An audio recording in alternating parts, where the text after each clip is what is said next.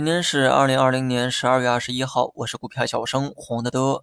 大盘调整一天半之后啊，迎来了爆发，直到早盘呢，还有一波这个明显的跳水，但是呢，再次回撤到下方均线的时候，开始出现了这个反弹。这是从技术面理解的上涨。如果从消息面来看呢，海外疫情啊进一步恶化，无论是欧美还是日韩，确诊的这个数量呢是屡创纪录。黄金呢从一早啊就开始上涨，那么这可能也是在表达一定的恐慌。情绪呢也影响到了 A 股，不过呢也就是影响了个早盘而已。大盘摸到十日线之后呢，就开启了反弹模式。创业板呢更是暴涨了百分之三点六六。那么从这个资金面来看啊，北上资金呢全天净流入一百零六亿。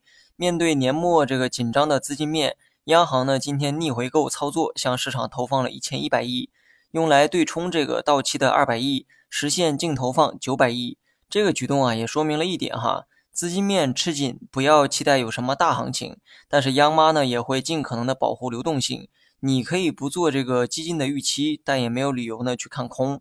另外呢，周末还有一则消息啊，想必呢很多人都看到了，一些知名的这个互联网金融企业取消了存款业务，以后这个高息存款啊可能会越来越少。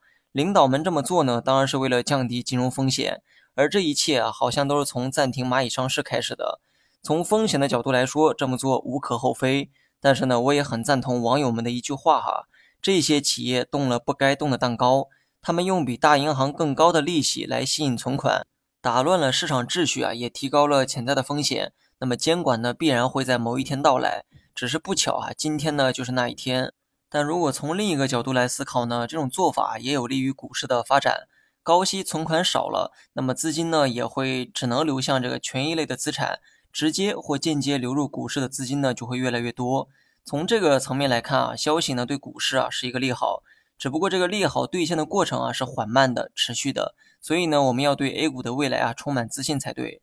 最后呢，来说一下大盘。如果说今年美中不足的是什么，那必然是成交量。即便涨幅最大的创业板啊，也没有明显的放量。可惜呢归可惜哈，该有的赚钱效应啊还是有的。周五加仓的这个筹码啊还是有利可图。我呢不后悔加仓加的少哈，毕竟周五盘中的跳水呢的确存在一定的风险隐患，只不过这个风险啊我选择利用仓位去规避，而对于上涨的判断呢并没有改变。或许呢市场看到了我的这个执念，今天涨幅呢让我非常满意。周五加仓的这部分仓位呢需要找机会减掉，因为这部分啊是投机的仓位，不要对它有过分的奢望。上证的这个涨幅呢不算大哈，但创业板却是一根大阳线。所以暴涨过后收小 K 线的概率啊比较高，这也算是对大涨后情绪的一个整理。继续持仓呢问题不大哈。如果你在仓位较多的情况下有利润，那么你可以战略性的减一减，但是再去加仓啊意义确实不大。目前适合持仓，也适合战略性的高抛，但是不适合加仓。目前的大盘呢还保持在这个反弹趋势之内，盘中呢也可能会出现新的高点，但这种动作已经不适合追涨了。最多啊，就是尊重趋势，顺势持仓即可。好了，以上全部内容，下期同一时间再见。